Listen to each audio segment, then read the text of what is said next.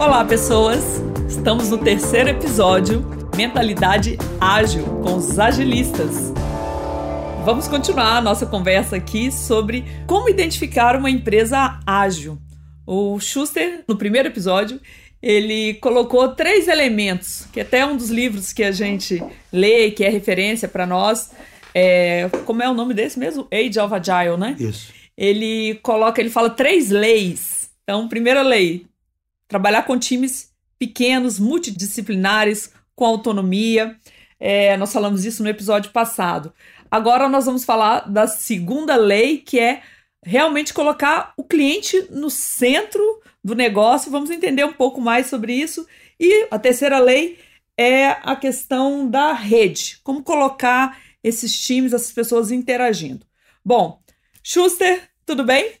Tudo jóia. Esse tema eu aprecio ainda mais, né? Porque, não sei se você sabe, eu trabalho com Design Thinking. O meu papel aqui na DTI, eu sou Head de Customer Experience. A gente tem feito vários cursos aí para o mercado, para os nossos clientes e parceiros. Então, vai ser mais um bate-papo. Schuster, como é que você vê essa ascensão do cliente, né? Eu sempre coloco assim, o cliente sempre existiu, desde que existe negócio.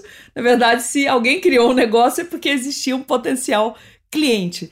Mas como que você vê esse interesse não no atendimento ao cliente, que é outra coisa que a gente já conhece já de muito tempo, mas da empresa inteira estar preocupada com a experiência do consumidor, do cliente. Então, isso é interessante. Tem uma. Eu não vou lembrar da frase certinha, é. mas tem uma frase do Peter Drucker, talvez em 1920 ou 1930, não sei. E é um tema que eu quero explorar aqui. O que parece ser óbvio, mas que na prática as empresas não seguem. Mas uma frase falando algo como assim a definição de um negócio é, o, é, é, a criação de um consumidor novo, por exemplo. Alguma coisa assim, né? Ou seja, o que é um negócio? O negócio só existe com esse fim. Acho que tem a ver com a pergunta que você disse, né? Se você pega as empresas ao longo do, do século XX, etc., e até hoje muitas, a definição delas não é em torno do cliente, na verdade.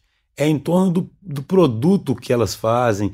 É como se fosse assim: Durante muito tempo, as empresas se acostumaram muito, quase que elas pensando no que, que elas querem oferecer e meio que de uma certa forma manipulando ou induzindo os consumidores a comprarem aquilo.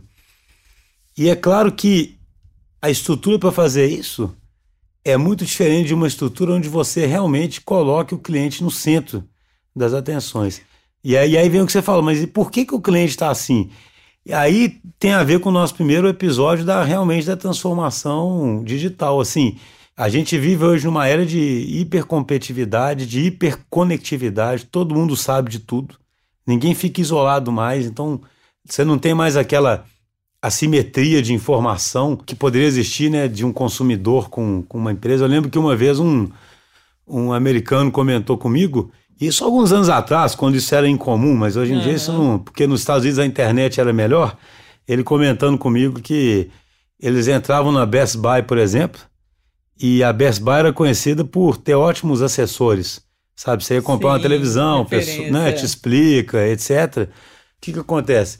Como todo mundo estava com celular e todo mundo com plano bom, né, de acesso à internet e tudo, que até aqui já está ficando assim, cara chega na Best Buy, conversa com o cara, pergunta tudo, depois olha o preço da televisão, na pesquisa a televisão, a avaliação da televisão, sabe? Então, quando eu quero dizer assimetria, isso não tem, você não fica mais numa posição de desconhecimento, né? A não sei uhum. que você queira. As fontes de informação são, são pervasivas. É a era da abundância mesmo, né? Exatamente. Do, dos dois lados, né?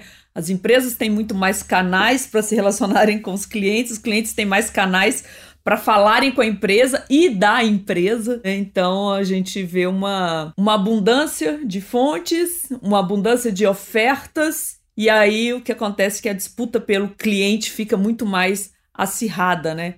E a gente vê também uma outra tendência, a diminuição no, no, tempo, na fidelidade. É difícil até falar nisso, né? O que é um cliente fiel quando ele tem tantas opções, isso traz muita pressão é para a empresa, chavear, né? né? Não, e, assim, pensando na transformação digital, do lado do um outro exemplo que eu sempre gosto de dar, você pensa assim, já teve uma época em que alguma empresa grande iria se diferenciar de outras pelo simples fato de que ela tinha, por exemplo, um CRM. Exato. Então ela, por quê? Comprar um CRM era caro.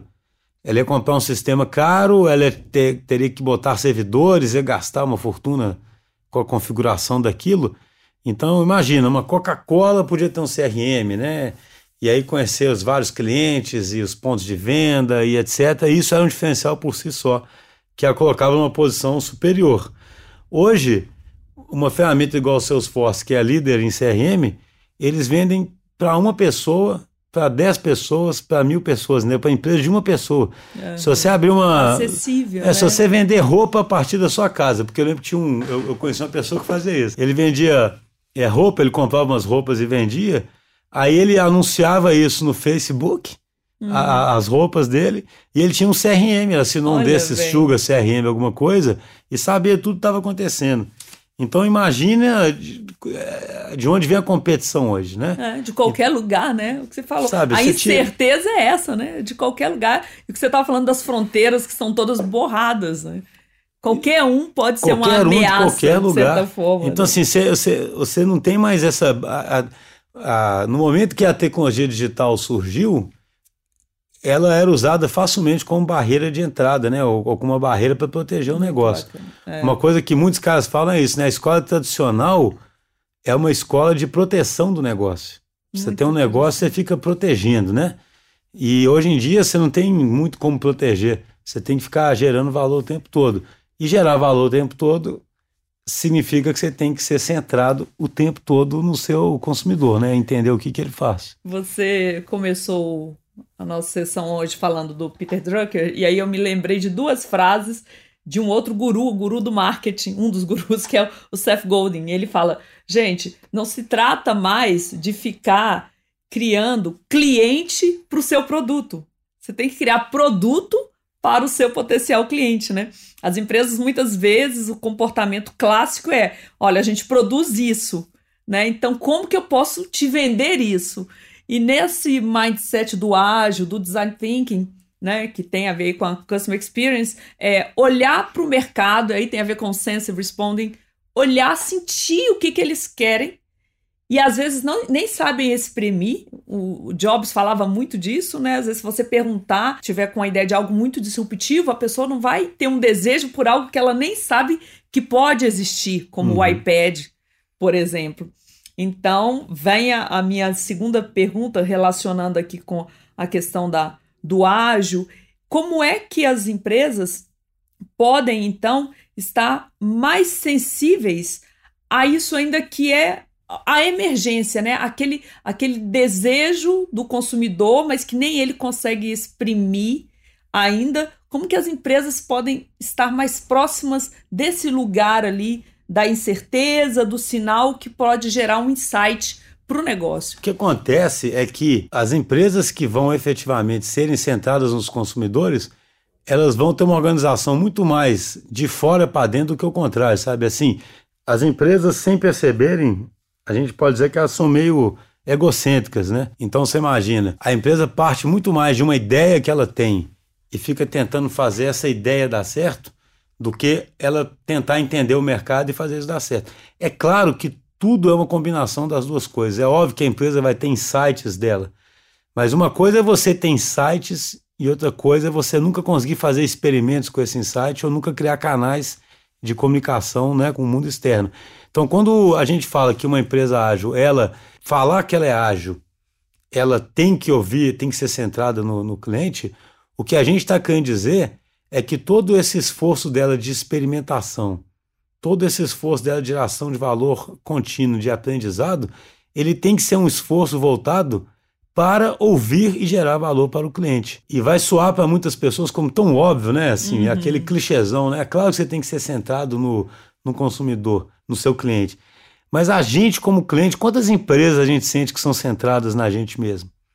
O quão difícil é ser centrado mesmo, sabe? É... Aí eu volto para aquela questão que eu falei da revolução, sabe, dos, dos paradigmas, porque assim, da, da, da, dos paradigmas científicos, né, e da quebra de paradigma, porque o que, que acontece? Isso é mais profundo que, do que se pode imaginar. Porque uma coisa que é terrível nas organizações, eu falo assim, é do jeito que o ser humano se estrutura, né? A gente vive numa inércia, tende a manter o que está acontecendo. Então, assim, a empresa já tem uma determinada estrutura. Quando ela é sensibilizada que ela tem que ficar mais atenta ao consumidor ou que ela tem que ser customer centric, ela cria um setor para ser o setor de atendimento ao cliente, ou ela cria um canal para ouvir o cliente, ou ela faz uma dinâmica para ouvir o cliente em um determinado momento. Mas não é disso que nós estamos falando. Nós estamos falando de uma reestruturação completa em todos os níveis que façam que aquela empresa agora se comunique constantemente com o seu cliente e aquilo tem muita repercussão nas decisões da empresa, tanto em nível estratégico quanto em nível operacional. Então a, a diferença é essa, entende? Não é, não é uma ação isolada, é uma mudança Exato. organizacional, estrutural e de mindset de todo mundo. Sim. Uma vez eu estava, fui chamada para fazer um programa de capacitação, de sensibilização para esse assunto, numa grande montadora, uma multinacional, e a, a gente tinha ali reunido na sala, né? Os alunos eram pessoas do RH, pessoas de compras, jurídico, era realmente um, um grupo muito multidisciplinar. E me surgiu no final do, do treinamento, eu perguntava assim. E aí, vocês como líderes, como é que vocês vão impactar, vão sensibilizar agora as equipes de vocês? E eu tinha, durante o treinamento, selecionado algumas reclamações sobre essa marca, sobre essa empresa no Reclame Aqui. E eu fiz questão de pegar reclamações que não eram só sobre o produto. Porque, é claro, uma empresa que tem produto, é muito fácil você associar a experiência do cliente ao produto que tem um efeito grande, né? Mais um carro. Mas lá tinha reclamação, por exemplo, ah, essa empresa, ela não dá nem um chaveirinho pra gente. ah, ela não negocia o preço, o pagamento. Ah, eu fui mal atendida na concessionária, que veja, nem é um canal próprio, né, da montadora. Então, no final eu perguntei: e aí, como é que vocês vão fazer para é, disseminar, sensibilizar a equipe de vocês? E foi maravilhoso. Um cara que era de compras, um gerente, ele falou: olha, toda sexta-feira eu vou entrar no Reclame Aqui com a minha equipe. Nós vamos selecionar aleatoriamente três reclamações. A pergunta que a gente vai se fazer é: alguma decisão nossa que em compras impactou essa experiência, essa reclamação, contribuiu para essa reclamação? Então é uma consciência de que a pessoa que trabalha no RH, a forma como ela recruta, se ela dá ou não dá feedback para um candidato que não foi aprovado, ou o pessoal de, de compliance ou jurídico, todo mundo de alguma forma vai interferir na, na opinião que o cliente tem sobre aquela empresa. Isso que eu acho que é a grande mudança. Então não é a área de atendimento, ela continua existindo, né? Ou a área de customer success. É todo mundo. Mas aí cai no que você tem falado aqui desde o início, né? Isso exige uma reestruturação geral, porque normalmente como as empresas atuam em silos, eu me lembro outra vez um episódio muito interessante. O marketing fez uma grande campanha o marketing é a publicidade de um produto novo de uma empresa. E foi um sucesso, porque as pessoas viram aquilo e foram direto para a loja. Quando chegou na loja, nas lojas, não tinha o produto. Se eu falasse com o pessoal do marketing, gente, mas olha lá, na verdade, no final, o cliente não tem o produto, o que, que o marketing e a publicidade falariam? Ué, mas isso não é com a gente, né? A gente gerou o desejo. Esse é o nosso papel. Eles deveriam lá, o pessoal da fábrica que não produziu o produto a tempo e não levou para as lojas. Isso se você vai olhar com a logística ou com a fábrica. Então, de fato, existe uma, um movimento de colocar o cliente no centro, mas enquanto as empresas funcionarem em silos, e não da forma como a gente falou no episódio anterior, né? Com os times que a gente vai explorar no próximo, com uma interação, uma rede, todo mundo com, ligado por um propósito maior, que é a missão da empresa, e a missão da empresa é servir aquele cliente, nada disso vai funcionar de uma forma fluida. É, não, e olha para você ver que interessante, né? É, um, é quase um paradoxo, né? É, quando a pessoa parte para o caminho ágil, ela ganha mais quando eu falo a pessoa, a liderança, né, a, a autogestão, a organização, a organização ela ganha mais controle deixando de controlar tanto. É um para... Esse é um paradoxo, né? paradoxo. né? O que, que eu tô querendo Como dizer? ter controle abrindo mão. Então, e é uma coisa assustadora, né, para todo é mundo. Mas olha que interessante. É. Qual que é o caminho tradicional das empresas? É você especificar muito bem o que cada um faz. Quando você especifica muito bem o que cada um faz, você deixa também muito claro o que cada um não faz. Né? E aí é o que cada, e aí fica o que cada um não faz muitas vezes é, é se preocupar com determinados problemas que foram trazidos pelos clientes, porque na descrição de cargo dele não, não, né, não, não, não, não, é. não tá claro que ele tem que preocupar.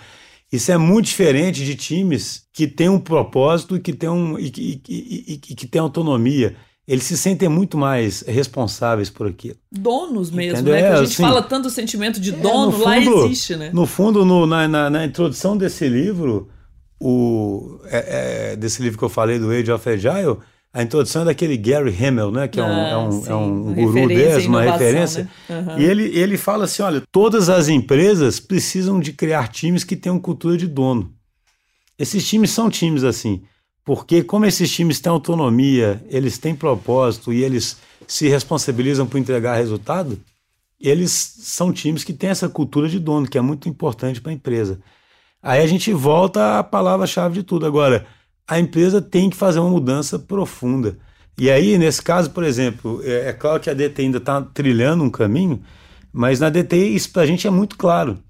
É, imagina, a gente faz um serviço que é completamente sob medida lida com clientes, normalmente são grandes empresas, mas que têm culturas muito diferentes.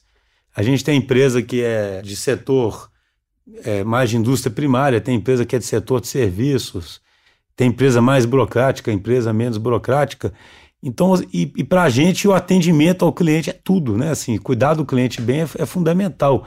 A gente já entendeu há um bom tempo, e, e esse trabalho com você intensificou isso é, bastante, né? De que o nosso sucesso, nós vamos conseguir o sucesso não só entregando software, é, passa, é, tem muito mais dimensão que isso. E uma das dimensões é atender, entender todas essas dores do cliente nosso muito bem, né? Nosso cliente direto, né? o, do cliente do nosso cliente, né? é do nosso cliente do cliente do nosso cliente. Nosso né? cliente direto, né? Isso Agora, trouxe uma outra dimensão mesmo para Não, e aí eu falo assim, o, o, quer dizer que isso é uma coisa concreta, porque, por exemplo, na DTI, a gente, é, os times, eles são completamente empoderados para, de fato, poderem fazer o que é melhor para cada cliente. Então, isso é completamente centralizado na empresa. Uhum. Porque é claro que um, um time nosso que está atendendo a empresa X e que está convivendo com as pessoas no dia a dia e que sabe o que está acontecendo, está muito mais apto a tomar uma, uma decisão do que fazer ali do que um customer service centralizado ou do que uma gestão centralizada, que é pior ainda. Exato. Então, é, é. é como se fosse assim, essa atitude de se preocupar com o cliente, ela tem que perpassar por toda a organização. É. Ela não é uma atitude de um setor ou de uma pessoa. Para ilustrar isso, né, uma vez é, a gente fez uma, um workshop lá na, na DTI com todos os, os líderes de projeto e nós pedimos para eles é, mapearem, colocarem todos os projetos que eles estavam liderando, às vezes são 15 projetos no mesmo cliente, e colocar como é que estava o estado emocional do nosso time, né? É, esse time, o pequeno time ali que a gente está comentando, do time do nosso cliente da TI, que é geralmente com quem a gente trabalha, mas também do negócio. Então a gente mapeou as emoções dos três times para não perder essa sensibilidade, o tanto que a gente entende que o clima é importante para gerar essa alta performance a gente na DTI tem um cuidado muito grande com o estado emocional, de como começa o projeto, como que ele esse estado emocional varia durante o processo e como termina. Às vezes a área de negócio está super feliz, o time de, da TI do cliente está bem e a nossa ficou muito pressionada. Então, como que a gente pode, é, o que, que a gente pode fazer como empresa e ali na, como liderança para equilibrar essa emoção? Aí já ia introduzir mesmo o assunto da experiência do funcionário, ou a experiência, o employee experience, como que ele se relaciona com customer experience. Vamos falar um pouquinho disso? De que forma olhar para o nosso time, né? Que as empresas olhando para os seus times, isso impacta lá na frente ou ajuda nesse processo de sentir o cliente, de é. ter os insights.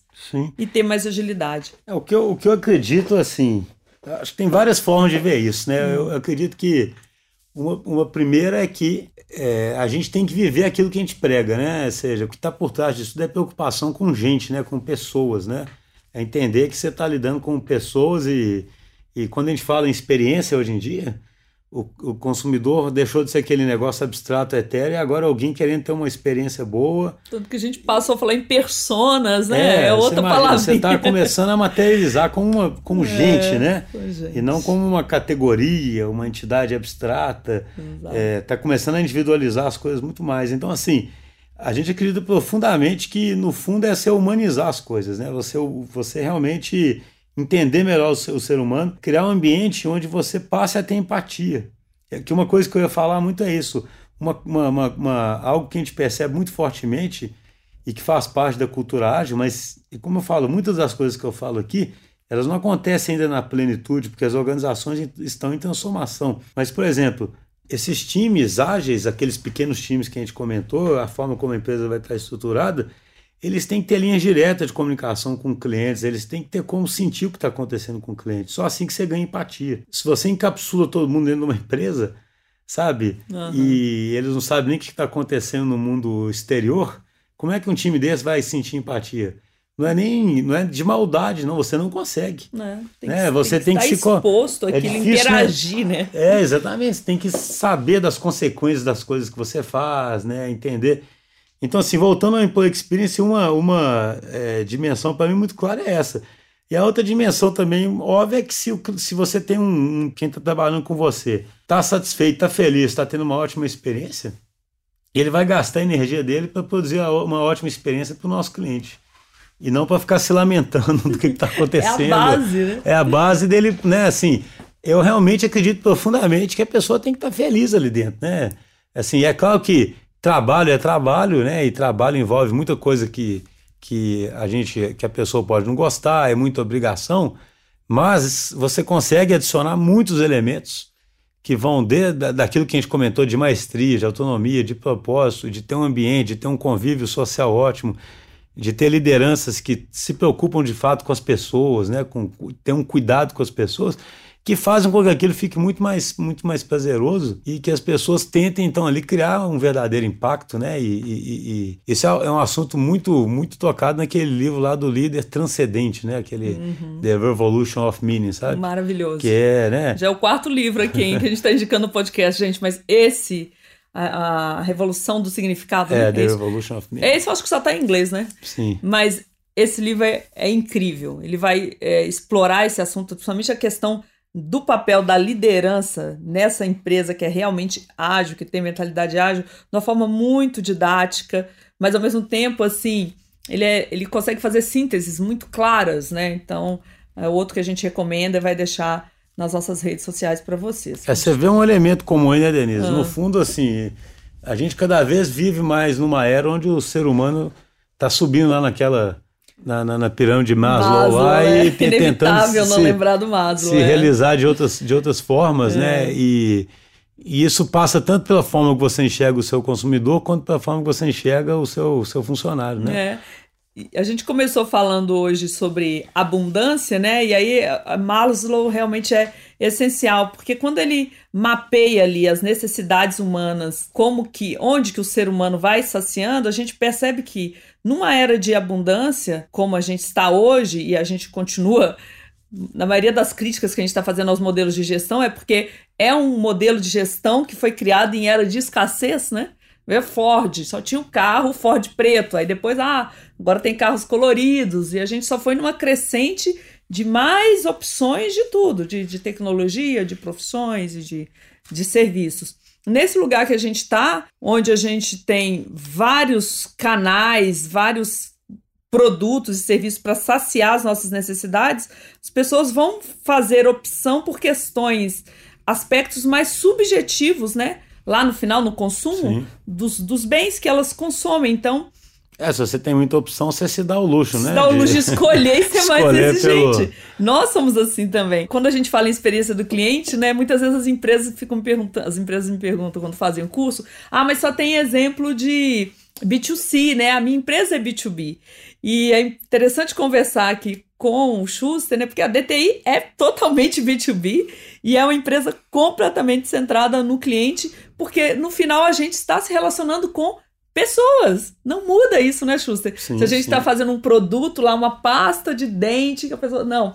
A gente está ajudando as empresas a se transformarem a partir das tecnologias, mas com essa mentalidade mais ampla, que é a mentalidade ágil. Mas no final, quem decide trabalhar com a DTI, com quem a gente trabalha?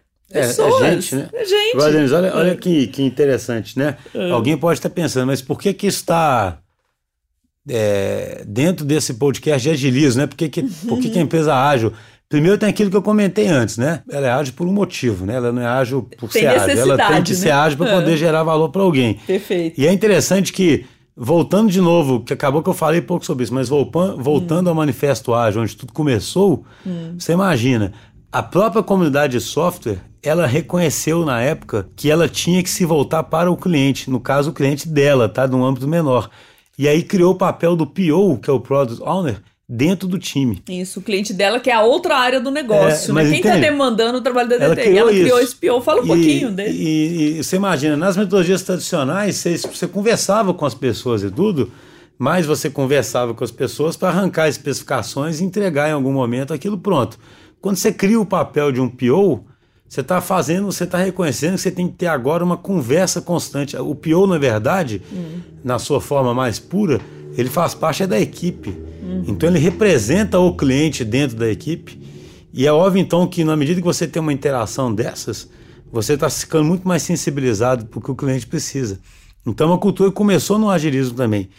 É, eu até acho o seguinte: o papel do PO, as pessoas também criaram o PO de uma forma muito milagrosa. Na verdade, a equipe tem que ter mais linhas de comunicação e tem que ter mais formas de sentir o cliente. Sim. Mas eu estou só querendo comentar o seguinte: como uma primeira iniciativa, você ter um PO, ao invés de pensar que eu faço umas especificações e pronto, já é um conceito muito mais poderoso de eu entender que existem outras necessidades e outros intangíveis que só vou descobrir no convívio com aquele cara fazendo parte da minha equipe Sim. do que de um jeito tradicional. É. A, a, a, analogia para a empresa seria essa, entendeu?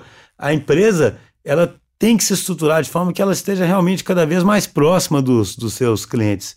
E não imaginar que ela tem momentos de interação, algumas poucas interfaces lá, Exato. e isso aí vai ser suficiente para falar que ela é customer centric, é. entendeu? Daí é o gancho para mostrar qual é a interação do Agile com, e o Customer Experience, obviamente, com Design Thinking, né? Porque esse cara, o PO, ele é ali o capsulado do que, que seria, assim, o que, que o cliente quer. Né? No Design Thinking, a gente vai ter uma abordagem ainda muito mais imersiva e radical, que é de repente passar um dia com os clientes reais, fazendo sombra, né? Que são outras práticas que a gente usa muito na DTI. Vai para o mercado, vai para campo para trazer mais essa percepção e trazer insights ali nas sessões de design sprints e outras metodologias. A gente vai ter um capítulo, acho que vale a pena explorar design thinking e outras metodologias, sense making também, né?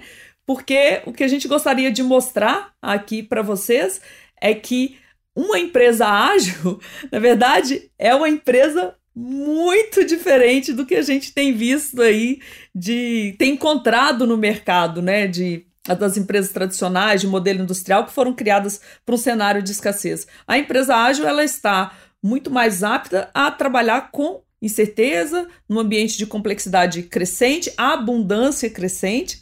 Então ela não é uma não é uma opção ser ou não ágil né? É uma condição para sobreviver e ser competitivo nesse cenário que, que se desenha, né? Hoje a gente está chegando ao fim de mais um episódio.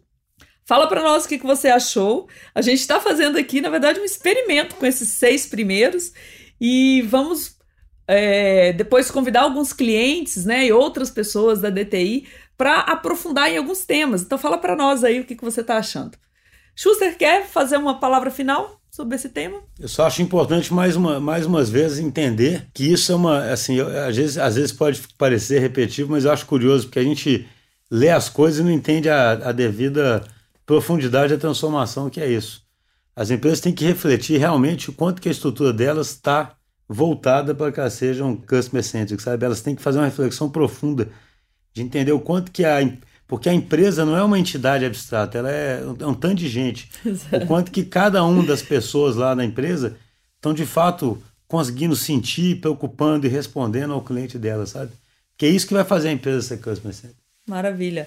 Não perca o próximo episódio, nós vamos falar da terceira lei, né? O terceiro elemento que a gente usa para identificar uma empresa ágil, que é o funcionamento, a estruturação em rede. Esse é um grande desafio. Tchau, até mais!